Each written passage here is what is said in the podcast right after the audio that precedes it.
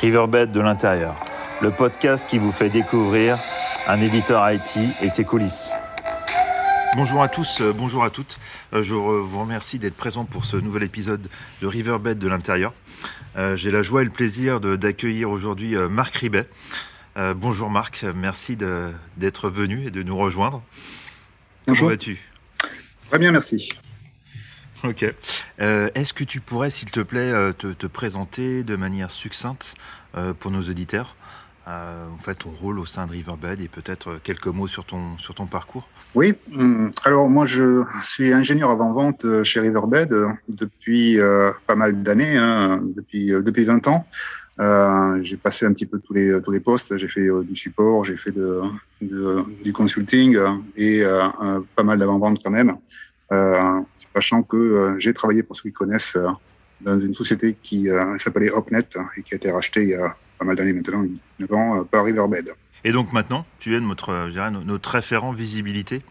On, pourrait l'appeler comme ça sur cette. Euh, c'est ça. Hein. Riverbed fait plusieurs plusieurs choses. Hein, fait de connu de manière historique pour de l'optimisation One, fait de l'accélération applicative, est présent sur le marché du SD One, et on a une grosse partie euh, orientée visibilité euh, dans les domaines qu'on appelle le NPM, hein, Network Performance Management, euh, euh, le DEM, Digital Experience Management, et aussi l'APM, Application Performance Management. donc, c'est ces trois domaines dans lesquels je, je suis considéré assez bon. c'est un euphémisme, on est, très, très content de t'avoir pour aider nos clients. Et justement, en parlant clients et en parlant, en parlant marché, il y, a un, mouvement très très important euh, euh, qui s'est mis en place et je pense que tu seras tu seras ok avec moi. C'est en fait tout ce qui est migration vers le cloud et la migration vers le cloud. Ben, du coup, pose des problématiques particulières pour nos clients. Euh, en particulier, lorsqu'on regarde, bon, il y, a, quelques années, hein, c'était, il y avait beaucoup de choses qui étaient on-prem dans les data centers, hein, ce qui, qui existe toujours, mais dans une moindre mesure. Et du coup, j'aimerais que tu, parles de ces challenges pour les clients, comme, comment toi tu les perçois dans un premier temps, et du coup, ensuite, qu'on puisse voir ensemble comment nous, on aide, on aide nos clients. Très bien, ouais. Donc c'est vrai que depuis quelques années, on voit une inclinaison de plus en plus forte vers la migration euh, sur euh, sur le cloud. Hein. Euh, pourquoi? Je me rappelle, il y, a, il y a longtemps, il y a une vingtaine d'années, le patron d'Alcatel qui avait inventé le terme faiblesse qui n'a pas forcément d'ailleurs réussi par la suite. donc en gros, ça voulait dire que moi, je développe des, des produits, je conçois, mais après, c'est pas moi qui vais les fabriquer. Je vais traiter la réalisation et je ne veux plus d'usine, plus d'unité de production. Quelque part, euh, le passage sur le cloud, ça, pour moi, ressemble un petit peu à la même philosophie. Hein. Euh, ça veut dire que je ne veux plus avoir à supporter euh, des coûts d'acquisition, d'exploitation, de maintenance et même de personnel au niveau de mon infrastructure, réseau, système et serveur. Et je veux juste faire tourner mes applications et je vais demander à des fournisseurs de services, ben, on parle ici de AWS, de Azure, de Google Cloud Platform, euh, d'OVH en France, euh, de supporter cette infrastructure pour moi à un certain coût, certes, mais qui doit être inférieur à celui que euh, je paye aujourd'hui. C'est la principale le principal driver, si je prends un terme en anglais, qui, qui justifie ce, ce, ce mouvement qui s'accélère très clairement d'année en année. Hein. Ça, c'est évident. Et donc euh, le souci que ça va poser pour euh, pour la visibilité, puisque c'est mon c'est mon c'est mon sujet euh, d'expertise, mhm. c'est de pouvoir continuer à monitorer la performance des applications qui maintenant vont tourner sur des environnements que je ne maîtrise moins, on va dire. Donc parce que dans le monde d'avant, si je puis dire, j'étais en capacité de pouvoir capturer le trafic entre mes clients et, mes serveurs, soit avec du flux, on parle de NetFlow hein, typiquement, soit avec du paquet, hein, avec des, solutions soit physiques, soit virtuelles, que je pouvais implémenter euh, on-premises, pour reprendre encore un anglicisme, euh, pour avoir une visibilité. Chose que je perds en euh, déployant maintenant des ressources dans ces environnements cloud. Ça, je te rejoins totalement, et ça fait partie des, des feedbacks de tous nos clients ils sont quelque part au niveau des équipes IT désemparés par rapport à ça et ils sont souvent en recherche de solutions pour euh, bah, quelque part, euh, même si c'est encore un anglicisme, hein, c'est fight the gap, je dirais, parce que c'est une partie qui, qui tend à leur échapper. Il y a beaucoup aujourd'hui d'applications qui sont dans le cloud, je dirais de, avec différents niveaux de criticité, mais qui sont essentielles pour nos clients. Donc du coup, Est-ce que toi, tu pourrais euh, donner une manière, euh, la façon, ou du moins comment on aide nos clients, comment on les accompagne sur ces challenges?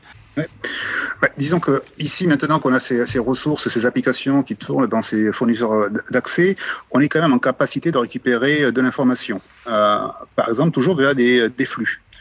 donc là, on va parler par exemple dans le monde Amazon de AWS VPC Flowlog, dans le monde Microsoft de Azure NSG Flowlog, qui du NetFlow, en quelque sorte, qu'un collecteur euh, va pouvoir récupérer.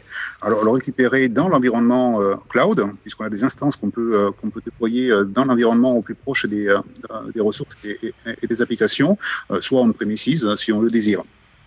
ça, ça va me permettre d'avoir déjà une certaine visibilité au niveau de la volumétrie du trafic que, que, qui s'est. Hein. Les, top IP conversation, euh, quelles applications utilisent des ressources. Et ça, c'est vachement important d'un point de vue tarifaire, hein, puisque euh, il faut savoir que quand je déploie, j'utilise des euh, fournisseurs de cloud, je vais payer un coût pour utiliser les ressources. Il y a aussi un coût un peu caché qu'on ne voit peut-être pas au début, qui est le coût pour sortir les données, pour les exploiter, les analyser. Hein, les coûts, on parle de egress cost. Euh, donc, je ne paye pas forcément pour faire rentrer des données euh, dans le cloud, mais je paye, par contre pour les sortir et les utiliser. Euh, je, on peut se rappeler, il y a quelques années de ça, la NASA, hein, qui a eu un projet de migration importante de données. On parlait de 250 pétaoctets à migrer à AWS ou Azure, je ne sais plus pour un projet qui coûtait à peu près 60 millions de, dollars, sauf qu'il n'avait pas pris en compte le coût d'exploitation des données. Et euh, un audit ultérieur a, chiffré à 30 millions par an le coût pour euh, exploiter les données, pour les sortir, et pour juste mhm. les regarder. C'est la moitié du coût initial, et ça c'est tous les ans.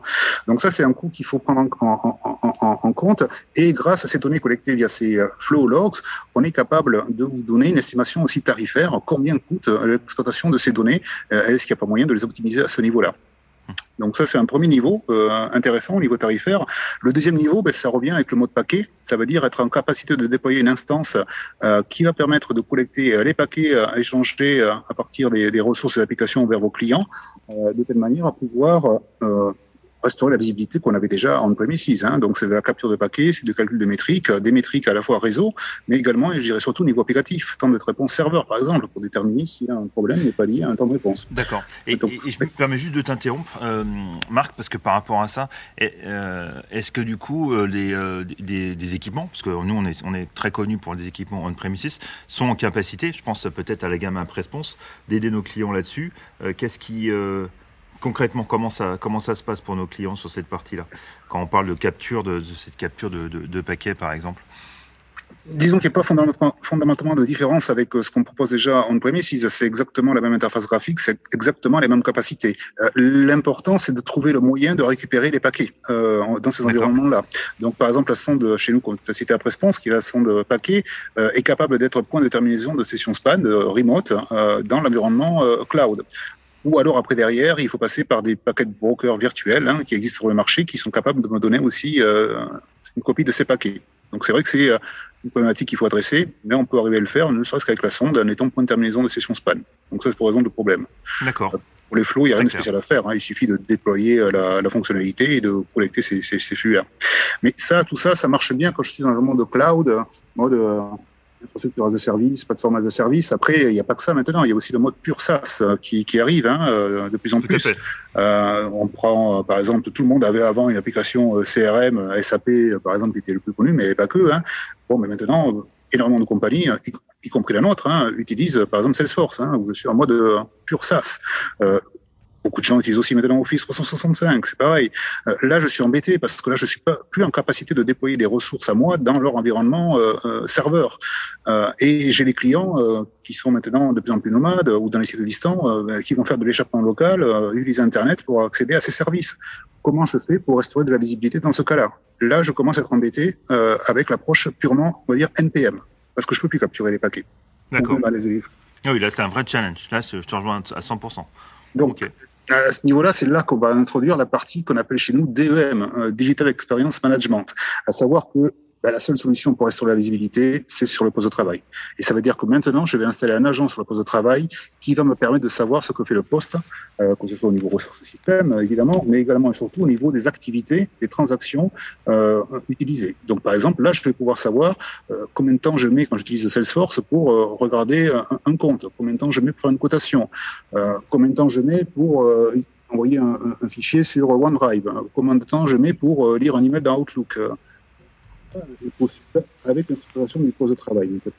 Et c'est vers ce mode-là dont on va aller de plus en plus pour tout ce qui est monitoring d'applications en mode SaaS. Bah écoute, ça c'est cette partie-là effectivement est, euh, euh, corrélée à une société, enfin qui, qu'on a intégrée en fait maintenant qui s'appelle Eternity et où euh, c'est effectivement un agent euh, qui, euh, qui aide à remonter les informations telles que tu as dessiné, si, si je suis ton raisonnement. Hein. Tout à fait, tout à fait. Donc on parle actuellement de Riverbed, Riverbed Eternity pour cette partie instrumentation du poste de travail, sachant qu'on a aussi le pendant côté serveur. Euh, donc c'est maintenant la partie APM qui arrive également avec instrumentation maintenant des serveurs euh, pour euh, instrumentation assez forte. Hein. On parle de bytecode level instrumentation, ça veut dire qu'on instrumente de code applicatif pour euh, calculer le temps que je passe dans chaque méthode, dans chaque classe, combien de fois elles sont appelées par seconde pour potentiellement détecter des problèmes ou optimiser l'application. Donc avec cette approche-là, on a quelque chose de bout en bout maintenant. Hein. Ça veut dire qu'on va pouvoir monitorer ce qui se passe du poste de travail jusqu'au serveur et aux applications au travers du réseau. Donc c'est vraiment la force de, la, solution Riverbed, c'est vraiment cette instrumentation globale qui, qui va me permettre après de créer des tableaux de bord agrégés à partir des différentes métriques collectées dans les différents mondes euh, que j'ai cités. Hein. Et ça, ça c'est vachement bien parce que ça va permettre de pouvoir euh, échanger plus facilement entre les différentes euh, les équipes, les équipes euh, réseau, les équipes sécu, les équipes infra, l'équipe DB, euh, poste de travail, qui vont pouvoir partager une information commune. Quand il y aura des problèmes de performance à diagnostiquer, ça va permettre d'éviter de se montrer du doigt, comme ça se fait encore assez souvent dans des environnements qui sont très silotés et où chacun va dire de son côté ça marche très bien, mais au total ça marche pas bien. C'est ça notre objectif ici, hein, clairement chez Riverbed, avec pour axe d'amélioration dans le futur, ben, comme on récupère beaucoup de données, hein, et on le fait ça pour chaque transaction, hein, il n'y a pas de, on dit de sampling, ou en gros, d'échantillonnage, euh, c'est de pouvoir euh, faire maintenant de l'analyse automatisée hein, avec du machine learning et de pouvoir vous détecter quand il y a un problème, euh, déjà de le faire de manière proactive, mais même arriver à vous donner euh, euh la cause du problème euh, automatiquement sans avoir à vous chercher euh, le résultat avec les données euh, collectées. Donc ça, c'est ce qu'on vers quoi on veut tendre, automatiser l'analyse pour euh, vraiment vous dégager du, temps et euh, phase de diagnostic qui peut parfois prendre, prendre un, certain, un certain temps. Mmh. Tu rejoins totalement et tu as souligné en fait euh, deux points, deux points importants euh, qui nous différencient, dire, en termes de, de valeur technologique hein, pour nos clients. Euh, c'est qu'on est en ce qu'on appelle nous en fait en high fidelity.